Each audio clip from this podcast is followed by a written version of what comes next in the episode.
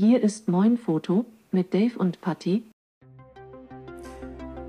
Hallo und herzlich willkommen zu einer neuen Folge Moin Foto mit Dave. Und Patti. Grüß dich, Paddy. Grüß dich, na? Oh, ich bin aufgeregt. Wie geht's dir? Oh, mir geht's gut. Du bist aufgeregt, Ich warum? bin aufgeregt. Ich habe ja schon letzte Woche gesagt, äh, es ist soweit. Es gab eine Keynote von Apple. Uh, Ich äh, greife jetzt schon ein bisschen vor. Ich, ich Ja. sehe in unserer Timeline. Ich war ähm, gespannt wie ein Flitzebogen. Ich habe mir die auch angeguckt. Ich habe die mir vor allem auch im Nachhinein noch Ja. äh, von anderen, äh, unter anderem Tech-YouTubern, äh, mir auch noch ein bisschen, bisschen so angeguckt, wie, was die davon halten und so. Aber tatsächlich ist das, ähm, eigentlich ist es eine, der nächste logische Schritt für Apple mhm. und äh, vor allem ein Schritt, den der halt, der bringt halt vieles mit sich so in der, in der Tech-Welt Sie, gerade. Sie können noch mal mehr Ihr geschlossenes kleines Ökosystem verbessern, ne? Definitiv. Also Apple ist ja seit Jahren schon darauf bedacht, äh, alles in ihrer eigenen Bubble zu halten. So. Mhm. Und ähm, jetzt sind sie mit dem Schritt von Intel weg hin zu, zu, äh, zu ihren eigenen, also zu, zu, zu äh, TMC, also die jetzt die, Mhm. die jetzt die aktuellen Prozessoren ähm, bauen, den, den M1-Chip, aber auch M2 und wie sie dann auch Mhm. alle heißen werden, die dann in den nächsten Geräten verbaut werden. Ähm, ja, komplett haben sie ihre eigene Abgefahren, ne? Also ich habe mir die Keynote auch angesehen, habe mir auch die technischen Details so ein bisschen angehört. Mhm. Ich bin mir nicht ganz sicher, was davon alles Marketinggeschwätz ist, weil sie geben als Punkt immer nur an, als Leistungsreferenz äh, Machine Learning. Da bin ich mir nicht ganz so sicher, ob das eine, eine Einheit ist, die man ummünzen kann auf mein tägliches Arbeitsumfeld. Ja. ob dann meine Programme, die ich starte und nutze, ob das alles so viel schneller läuft. Das stimmt auch. Das, da bin ich mir nicht so ganz sicher. Ähm, Und so ein bisschen auch die, ich finde auch, wie sie es wie sie es halt gezeigt haben. Sie sagen zum Beispiel, sie sind dreimal schneller als der, als, äh, der schnellste Laptop. So, welcher schnellste Laptop? So, ja. ne? Also ja, gut, das ist halt diese übliche. Von, wel, von wovon reden die? ne? Ne? Ja. Die schnellsten CPUs äh, für, für äh, andere, äh, anderer Geräte. Allerdings haben sie aber auch gesagt, dass sie mit dem Standard MacBook Air, mit dem kleinsten, was sie da vorgestellt haben, sind sie mit dem M1-Chip leistungsstärker als das aktuelle MacBook Pro 16 Zoll. Genau, das ist, das äh, ist zurückzuführen jetzt auf die halt diese neue äh, Textur oder Hm. ist eine Hausnummer, muss ich sagen. De definitiv. Also das, damit kann man sich natürlich auch selber sagen, warum sollte ich mir jetzt überhaupt noch, wenn, wenn man jetzt davor ist, sich ein neues Gerät zu kaufen, warum sollte ich jetzt überhaupt noch zu so einem älteren Gerät greifen? Was ich noch zusätzlich äh, äh, spannend finde, ist dabei, warum sollte ich jetzt, wenn ich ein MacBook Air kaufen kann, Mhm. warum sollte ich jetzt noch ein MacBook Pro kaufen? Weil ähm, die besitzen im Endeffekt diese, denselben Chip mit, der, mit derselben Technik, mit, mit demselben Taktung. Da ist alles äh, gleich, äh, gleich dran. Der Unterschied, also einer der Hauptunterschiede ist halt, du hast diese Touchbar nicht Mhm. und du hast keinen mechanischen Lüfter mehr äh, wie im MacBook Pro. Ja. Da ist ein MacBook Air, ist, der ist komplett leise. Man müsste natürlich dann auch gucken, wie heiß wird das Ding Ich- wirklich, wenn du am Rendern bist. Ich du muss dir ganz ehrlich sagen, ein MacBook Air, also ich würde mir eh nicht die erste Generation kaufen von also- so einer neuen Sache, Ja, logisch, gerade ja. nicht bei Apple. Ähm, zweiter Punkt ist, das MacBook Air ist bei mir jetzt leider komplett raus. Ach. Ich bin ja, ich bin ja ein sehr bekennender Air-Freund. ja, Ich hatte du mal bist zwei- ja umgestiegen ja, überhaupt. ich hatte, ich hatte mal einen Ausrutscher mit einem, mit, äh, nee, mit zwei MacBook Pros, ähm, weil das eher einfach eine Zeit lang nicht kaufbar war, weil der Rahmen zu dick war, die hatten kein Retina-Display und so weiter und so fort. Wurde ja doch recht stiefmütterlich behandelt. Ähm, bin dann aber mit der letzten Version, ich glaube, warte mal, ich bin mal hier auf den Apfel, About das Mac, am Mikro vorbeischulen. Ähm, das ist das äh, MacBook Air Retina 13 Zoll von 2018, Ende 2018. Das war das erste, was man wieder kaufen konnte, durch die Auflösung, die Performance. Das Ding hat hier, jetzt habe ich das gerade weggeklickt, 16 GB RAM auf alle Fälle. Und hat hier einen ähm, Dual-Core Intel i5 1,6 GHz drin mit 512 SSD und so einer gammeligen Intel UHD-Grafik. Das war natürlich ein Modell, was, wo ich gesagt habe, das kann man wieder kaufen. Es ist klein, es ist flach, es ist leicht, es ist äh, deutlich dünner als ein Pro. Ein Unterschied ist, das Teil hat keinen separaten Grafikchip, also keine GPU. Das ist alles System on a Chip, also alles im Intel-Prozessor. Und es hat nur zweimal USB-C. Das ist mittlerweile, muss ich sagen, ein limitierender Faktor. Das wäre der Grund, warum ich äh, wieder auf den Pro gehen würde, wenn sie das nicht regulieren. Weil sie haben nämlich jetzt auch, ich springe mal vor, sie haben, sie haben, sie sind ein bisschen abgewichster geworden. Das, definitiv. Und zwar kannst du jetzt das MacBook Pro kaufen, was früher ein MacBook Air war, würde ich mal behaupten. Und du kannst das reguläre MacBook Pro kaufen, was dann eben genauso viel kostet wie sonst auch, das dann vier USB-C-Anschlüsse hat. Also da wird auch ganz klar unterschieden und sie, sie, ich habe so ein bisschen den Eindruck, dass Leute gerne ein MacBook Pro kaufen wollen würden, ihnen aber die Kohle fehlt. Jetzt gibt es ein billiges MacBook Pro, also billig in Anführungsstrichen, das kostet auch irgendwie 1,6, glaube ich. Ähm, aber das ist faktisch kein MacBook Pro, weil der Pro, Pro war für mich immer die Anschlussvielfalt und die Performance. Definitiv. Die, war, die standen immer, ja, du warst immer, wenn du ein MacBook Pro hattest, Warst du safe? Warst du safe. Du Ich hattest meine, du nutzt das jetzt immer noch ein MacBook Pro, was ist das? Das 2015. 2015 ein MacBook Genau. Pro. Ich meine, du benutzt aktuelle Adobe-Produkte, Lightroom, Photoshop. Das funktioniert wunderbar. Klar, du bist ein Ticken langs langsamer wie, wie, wie Ja, aktuelle äh, Platzhirsche oder so, aber du hast damit einfach keine Probleme. Und du hast die Anschlüsse. Du hast, Ansch- ich guck mal eben. Zweimal Thunderbolt, einmal USB, einmal Klink auf der einen Seite. Und auf der anderen Seite noch einmal USB und noch einmal HDMI. Out. Stimmt, HDMI auch nochmal Und Und den. SD-Kartensteckplatz, wo man, habe ich gerade gesehen, Und ich hatte früher diese Erweiterung reingemacht. Genau. Ja. Das funktioniert wunderbar. Ich bin super zufrieden. Aber ähm, kommen wir zurück zu den, zu den neuen Geräten. Ich fand es also erstmal mega krass, dass die auf, also ich bin sowieso jetzt im Moment, gucke ich ganz viel Richtung Nvidia und AMD. Die bauen jetzt gerade GPUs Mhm. äh, äh, äh, neu, die werden jetzt auch demnächst vorgestellt. Werfe ich kurz eine Randinformation ein. Die, das MacBook Air und das billige MacBook Pro, so will ich es jetzt in Zukunft nennen, hat an den USB-C-Anschlüssen keine Kompatibilität zu externen GPUs. Das ist ausschließlich dem MacBook Pro mit vier USB-C-Anschlüssen vorbehalten. Ach, wirklich? Ja, haben sie äh, in dem Nebensatz erwähnt. Dass, Da kann ich zum Beispiel gar nicht mehr dran erinnern. dass nur das fette MacBook Pro, also das eigentliche, äh, also das eigentliche richtige MacBook Pro, ähm, hat nur an den Anschlüssen die Unterstützung für die externe GPU, die andere nicht. Krass. Ja, auf jeden Fall ähm, setzen Sie jetzt darauf, dass die CPU, also Sie haben erstmal, Sie haben einen, einen 8-Kern-Prozessor Mhm. gebaut. Sie Ja. haben einen 8-Kern-Prozessor gebaut. Ähm, oft geht es bei, bei, bei neuen Generationen, muss man sich muss man gucken, okay, gehen wir auf Performance oder Mhm. gehen wir auf Effizienz. Mhm. So, ne? Entweder wir verbrauchen weniger, Mhm. weniger Power, der Akku hält länger, oder wir machen, Alter, hier geht richtig was, ne? Ja. aber dafür hält der Akku dementsprechend auch nicht. Hier hat man jetzt wieder so einen Spagat geschafft tatsächlich. Ne? Man, man hat es geschafft, diesen Achtkerner aufzuteilen auf Die, zwei. Wert, die Werte sehen gut aus, ne? Die Werte sehen, also die, die sie vorgestellt haben, Genau. noch, noch hat sie Ja, keine ja, angefasst. ja, ne? genau, man hat, genau. kennt keine Benchmarks, man kennt keine wirklichen, äh, ich meine, wir sprechen hier auch von 4K ähm, Bildmaterial, äh, Videomaterial mit mehreren, also auf mehreren Kanälen, Mhm. ähm, die du problemlos rendern kannst und ähm, das Gerät soll das schaffen. So. Ne, das, ist, das ist immer schon mal ein ganz schönes Brett für, Würde ich jetzt auch für, für, Notebook, ähm, ja. für, für auch von Air, MacBook Air so. Ne? Also Also, MacBook Air möchtest du das nicht machen. also, und darum, da kommen, da kommen wir auch wieder dazu, äh, später noch zum, zu den Bauarten, wobei das haben wir eben gerade schon erzählt, ohne Lüfter und mit Lüfter, wie warm sowas wird.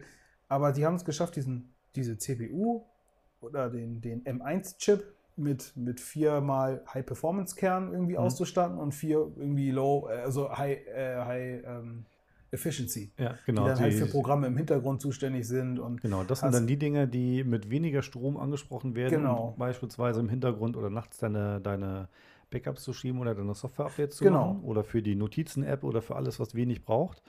Ähm, damit machen sie zwei coole Sachen. Zum einen ähm, haben sie dedizierte Prozessor, also Prozessorkerne, die wirklich für so eine kleine Aufgaben da sind, die fressen wenig Strom.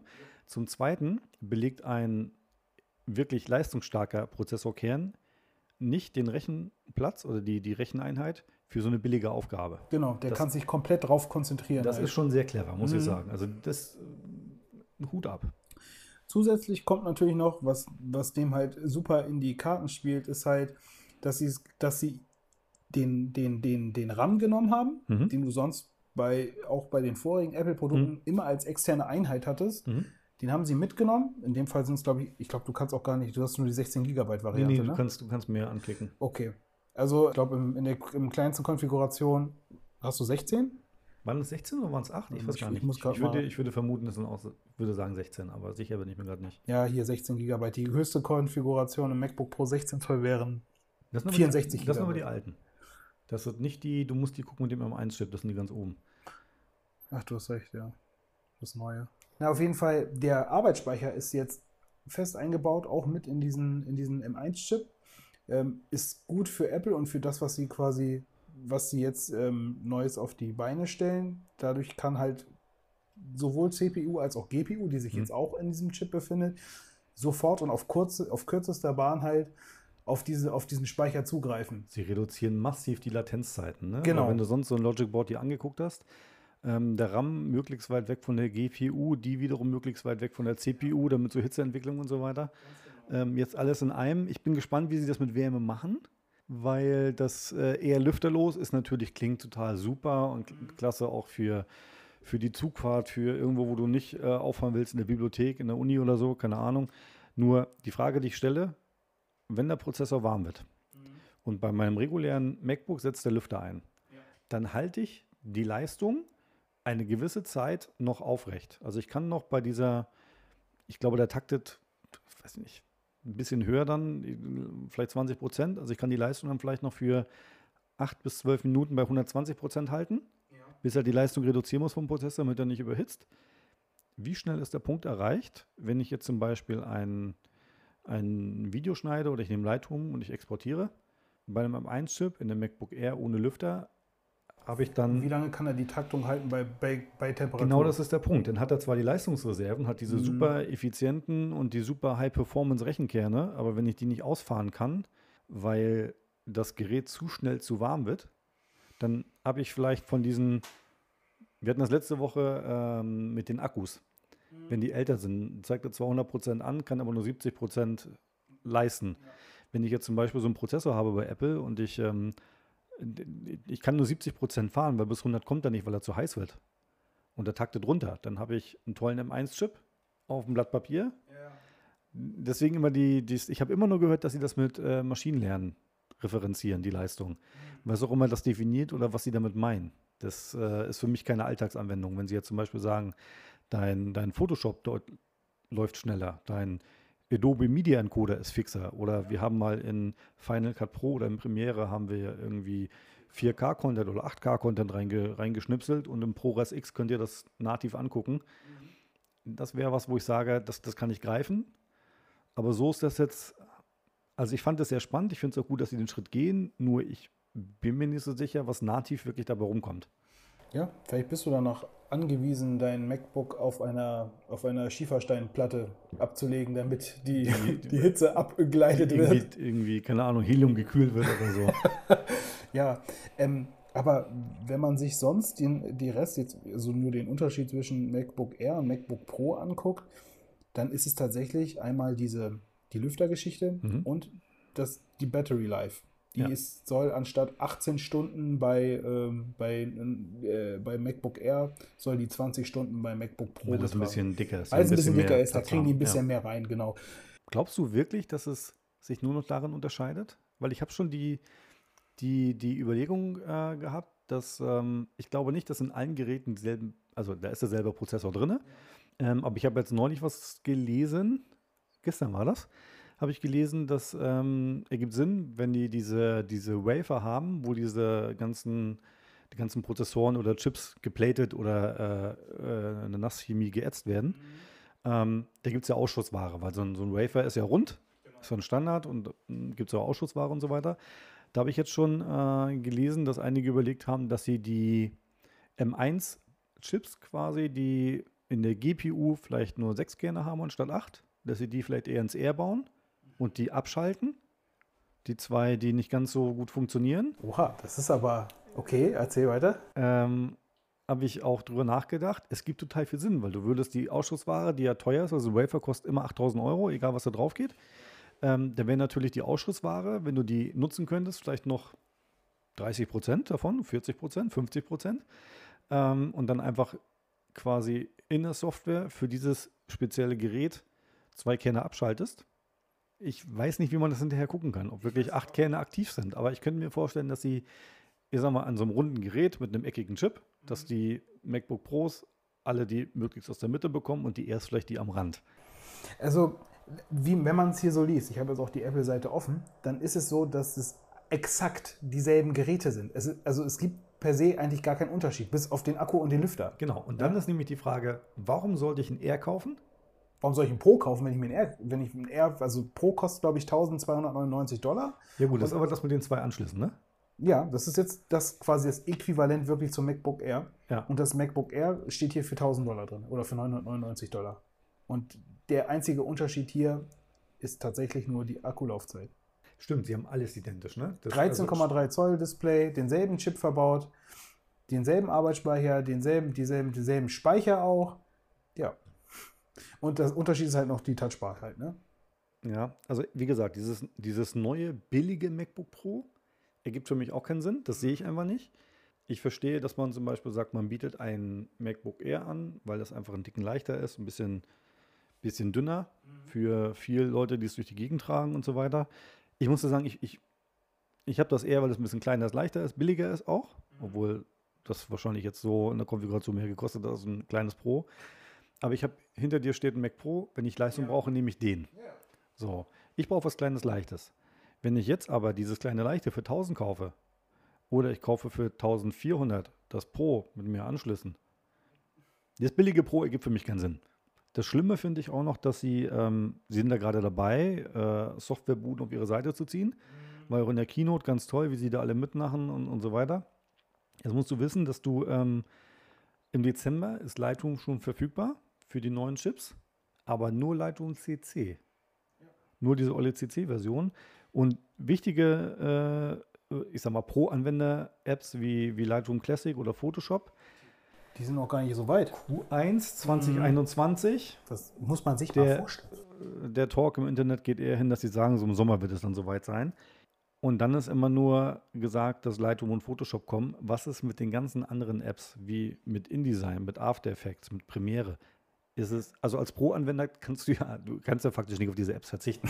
Definitiv nicht. Du, du Ähm. willst, du, du arbeitest mit diesem Programm. Genau. Sie haben noch eine, sie haben äh, Rosetta 2 Emulationssoftware wieder draufgepackt, dass quasi die jetzt aktuellen Adobe-Versionen kompatibel sind und laufen, allerdings keine Updates davon. Das heißt, du bleibst bei Premiere Stand 20 stehen, also 2020, und neuere Sachen, ja, dann laufen halt nicht in dieser Emulationssoftware.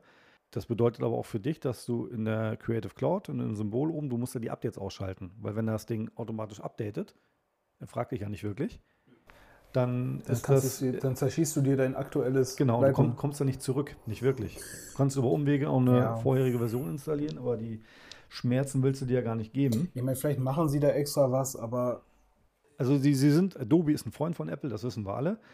Nur, ähm, ich weiß nicht, also ich, ich, ich sehe das sehr, sehr gespannt. Ich finde es auch sehr, sehr, also ich bin neugierig auf die Geräte, würde die auch gerne äh, mal in die Finger nehmen zum Testen.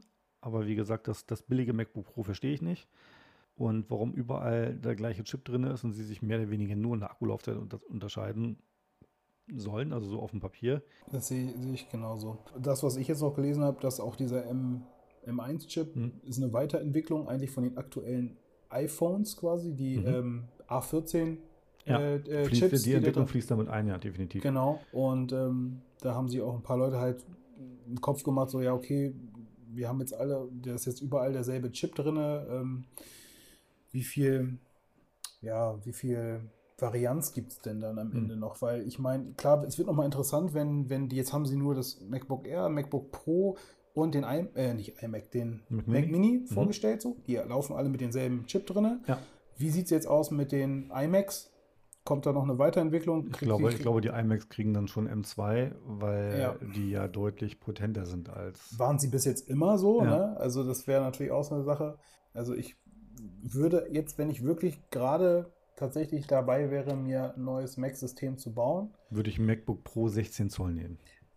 Ich würde warten erstmal. Ich würde tatsächlich warten, noch bis nächstes Jahr. Wie, wie sieht es aus, auch vor allem mit diesem, wie du schon vorhin gesagt hast, mit der Kompatibilität Ja, zu, genau. zu, zu, zu bestimmten Programmen, mit denen ich vielleicht tatsächlich äh, arbeiten Das muss? sollte man in jedem Fall checken. Wenn man Programme hat, auf die man angewiesen ist, die man wirklich benutzen muss, dann sollte man wirklich unbedingt vorher prüfen, inwieweit die äh, supported sind, offiziell von Apple in der neuen ja, Prozessorgeneration M1.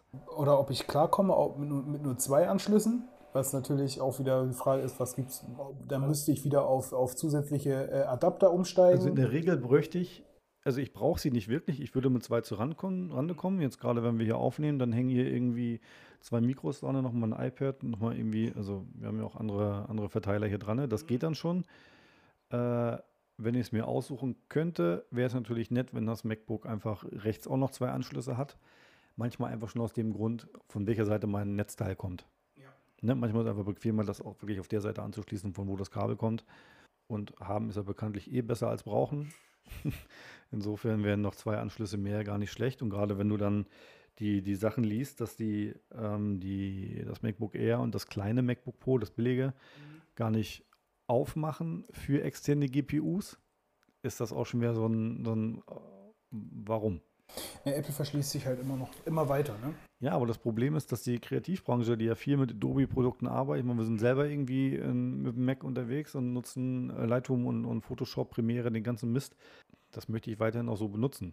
Und nicht, dass mir jemand sagt, so nein, das, äh, du hast jetzt noch diese Grafikleistung, externe Grafik gibt es nicht mehr. Wie ist das, wenn du das, wenn diese Prozessoren in so ein Mac Pro reinwandern? Kann ich dann auch keine fette Grafikkarte mehr reinstecken oder nur noch die, die spezielle, die modifiziert wurde von Apple oder mit dem Hersteller mit Apple modifiziert, damit sie mit diesem M-System dann laufen?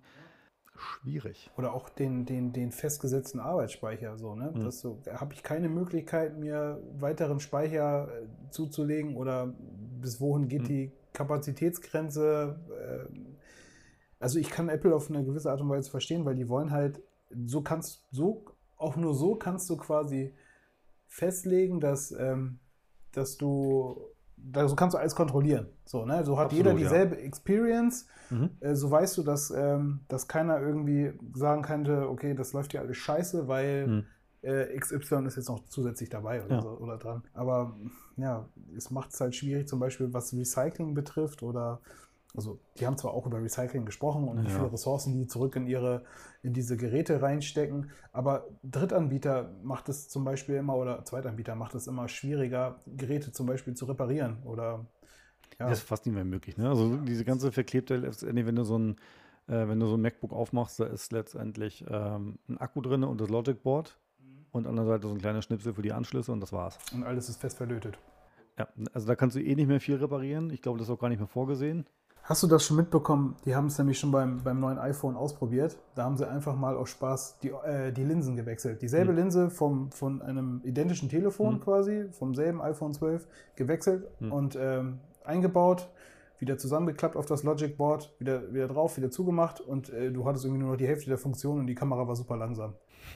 Weil die bestimmt auch diese, dieses speziell gefertigte Kameramodul ist wirklich nur mit diesem speziellen Ding verheiratet. Ganz genau, genau so ist äh, es. Ich glaube, halt. das kriegst du auch hinterher nicht mehr kalibriert, das kannst du vergessen. Oder auch Akku war zum Beispiel auch, äh, als sie den Akku gewechselt haben, Akkuwarnung die ganze Zeit, dass es irgendwie, bitte suchen Sie den nächsten Apple Store auf und so. Ich, es ist auf eine gewisse Art und Weise ziemlich dreist, finde ich. Ja, ich meine, sie waren ja schon immer dafür bekannt, so eine, so eine abgefuckten Moves zu machen. Also wirklich, Apple Jünger wird das nicht, wird das nicht überraschen oder sollte es nicht überraschen.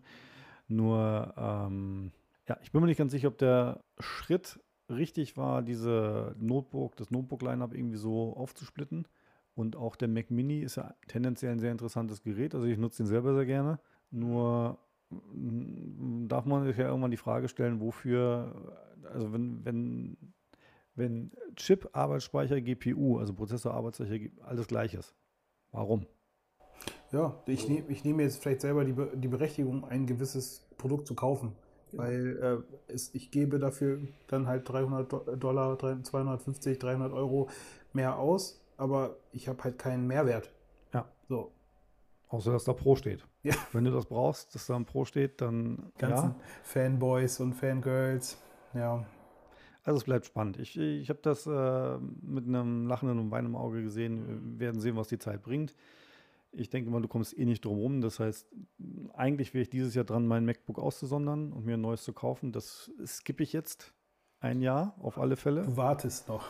Ja, ähm, ich nehme auf gar keinen Fall die erste Generation. Und ich würde auch warten, wie gut die Adobe-Software auf den neuen dann läuft.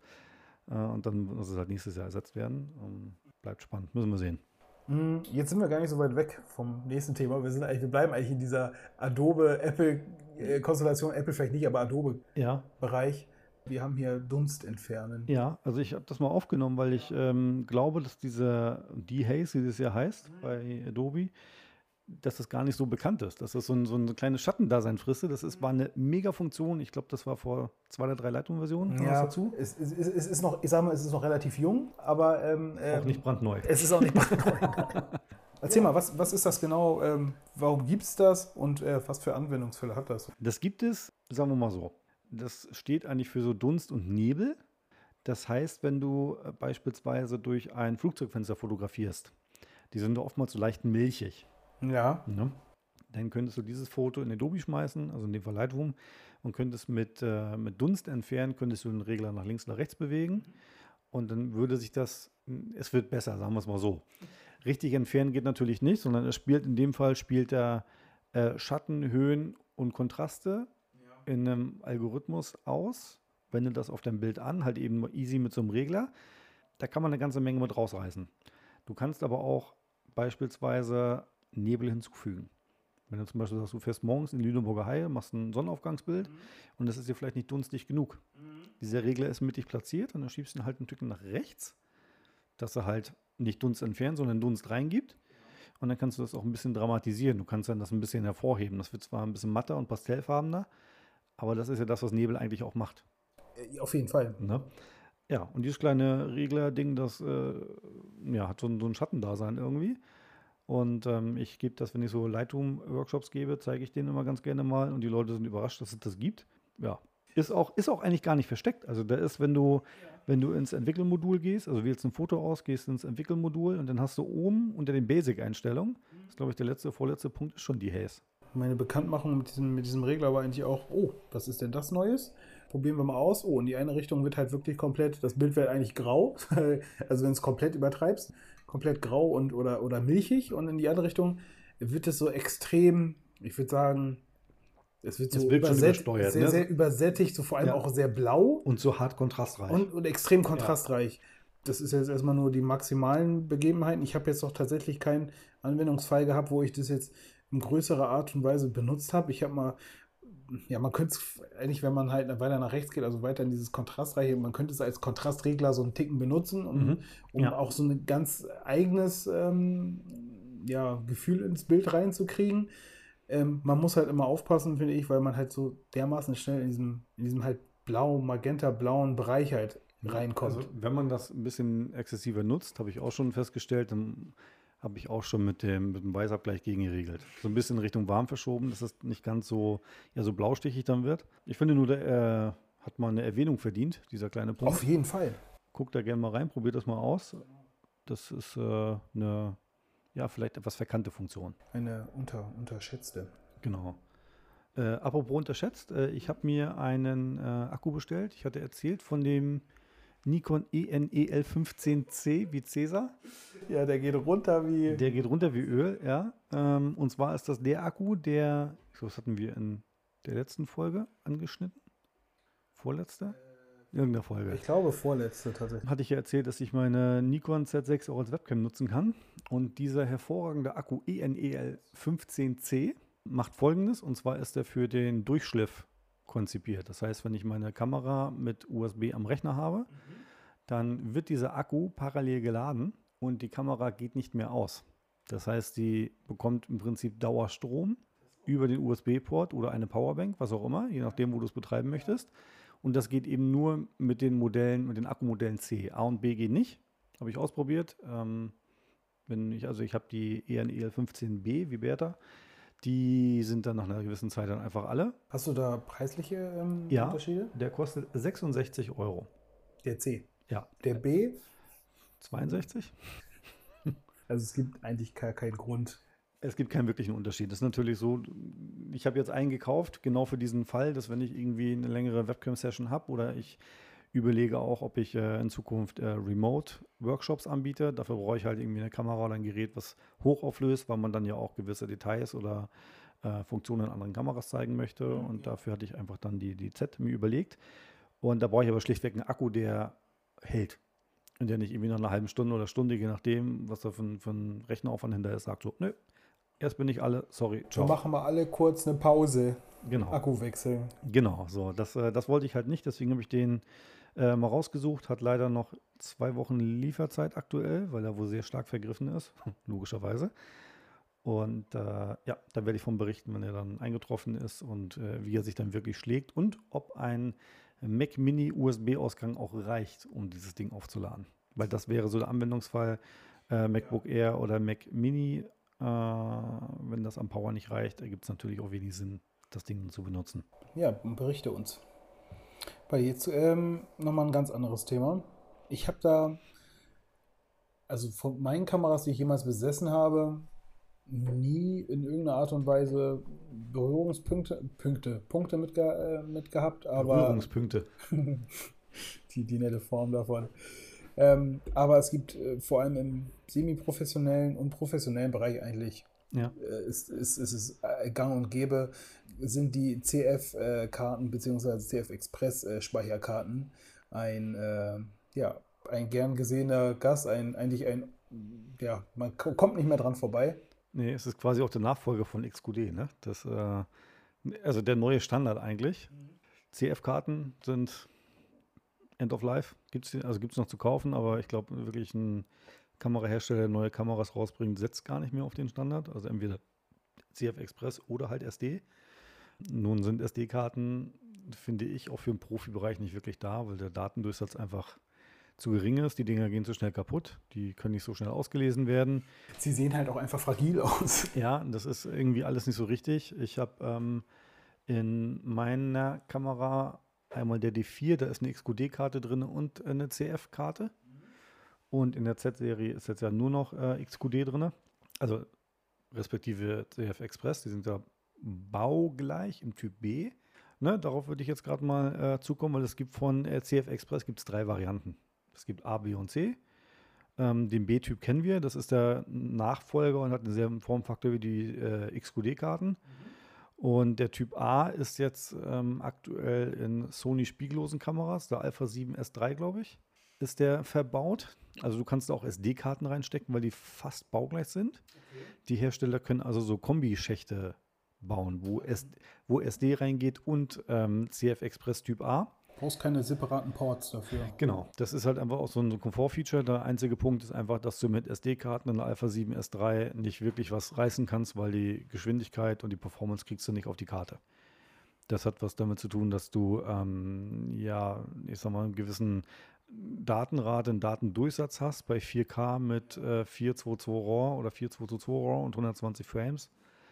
Ist da mit der Speicherkarte einfach nichts zu holen im SD-Bereich. Deswegen da wahrscheinlich auch die Weiterentwicklung zu äh, CF Express Typ A. Wird geläufiger werden, glaube ich, in der nächsten Zeit. Äh, mit auch neuen Kameramodellen, die dann irgendwann auf der Fotokina 2040 dann vorgestellt werden. ähm, und dann gibt es noch einen Typ C, die sind nochmal deutlich größer. Ich würde sagen, die sind Viermal so groß. ja nochmal noch mal einen Ticken größer als die bekannten CF-Karten. CF also die nicht CF Express, die normalen CF-Karten.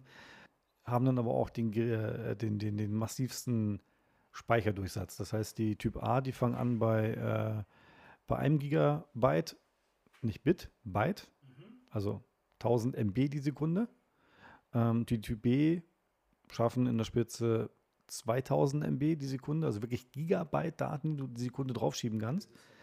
Und die Typ C sollen sogar 4000 schaffen. Das ist, Das ähm, sind theoretische Werte. ja, ja, ja, klar. Das zeigt dann wieder von Luftfeuchtigkeit und wie deine Anschlüsse wirklich aussehen, Genau. auch in deiner Kamera. Also Aber ja, die haben eine riesen Bandbreite. Ich kann sagen, ich schaffe mit der, ich habe eine 64 Gigabyte CF Express von Sandisk.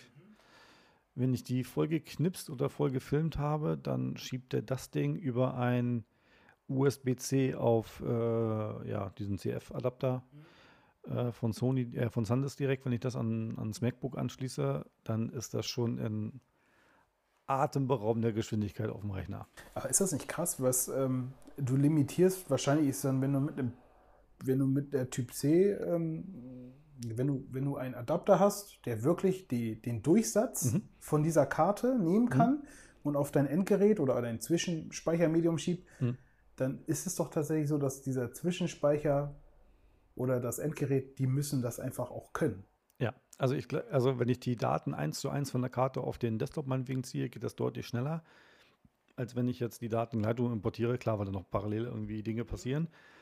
Aber das ist so der, der Stand. Also wir sind jetzt nicht mehr so, dass wir einen langsamen USB-Standard haben, der dass wir langsame Karten haben. ähm, sondern wir sind jetzt so gerade auf dem Level, dass sich die Geräte alle angleichen und dass du wirklich auch massiv Performance in den Rechner reinbekommst. Was natürlich für, wenn du häufig Shootings hast oder gerade eine Hochzeitsfotografie, du hast so 3.000, 4.000 Bilder, keine Ahnung, die willst du natürlich nicht auf den Rechner ziehen und willst dann eine Stunde Arbeitszeit verbraten, sondern das darf natürlich auch gerne schnell gehen. Ne? Alles, was du da dann drauf hast, hast du drauf. Das ist äh, zum einen auf dem Rechner gesichert, zum anderen kannst du anfangen zu arbeiten. Ähm, und du hast die Karte natürlich schnell wieder frei. Wie, wo sprechen wir denn so preislich von diesen Karten? Weil das scheint ja alles, dadurch, dass es auch High Performance ist oder für High Performance gedacht ist, Mhm. ist ja bestimmt nicht gerade. Also der, der, der, die gute Nachricht dazu, die Dinger werden billiger. Ich äh, spreche immer ganz gerne über meine XQD-Karte von Sony 16 GB, die ich am Anfang gekauft habe. Die hat gekostet, ich würde sagen, knappe 500 Euro. Ähm, dann hatte ich ja irgendwann gekauft die, ja, ich glaube, ich hatte jetzt kürzlich ja gekauft die 3, nee, die 64 GB CF Express von Sandisk.